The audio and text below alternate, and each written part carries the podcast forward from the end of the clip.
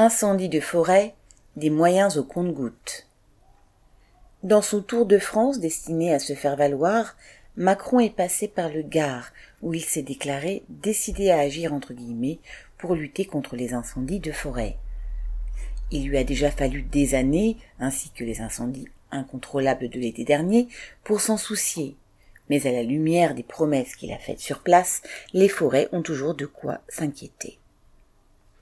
Macron a donc annoncé des moyens aériens supplémentaires, avec la livraison de quatre Canadair d'ici cinq ans, dont deux seulement pour cette année, d'un avion Dash et de dix hélicoptères. La flotte sera alors portée de 37 à 48 appareils, s'est-il félicité.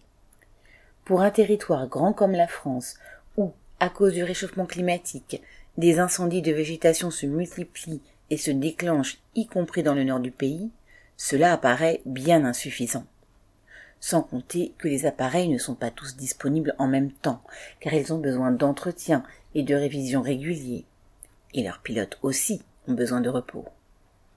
Quant aux moyens humains, Macron a bien annoncé la possibilité de mobiliser 3660 pompiers et sauveteurs, mais sans dire d'où il les sortirait, puisqu'il n'a pas évoqué la nécessité d'embaucher des effectifs fixes. Après les incendies de 2022, les pompiers avaient une fois de plus tiré la sonnette d'alarme en réclamant des moyens terrestres et surtout humains supplémentaires.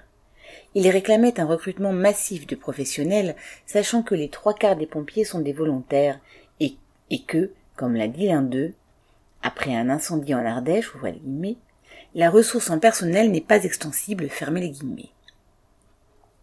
Une fois de plus, les belles promesses que Macron distribue à tout vent ne sont que de la mousse médiatique, à commencer par l'introduction dans le bulletin de Météo France d'une carte indiquant chaque jour les zones à risque dans lesquelles on doit être prudent. Mais prendre, par exemple, sur les 3 milliards supplémentaires accordés au budget militaire pour les verser à la lutte contre les incendies dévastateurs qui détruisent la nature, les habitations et sont parfois mortels, il n'en est pas question pour le gouvernement. Marianne l'amiral.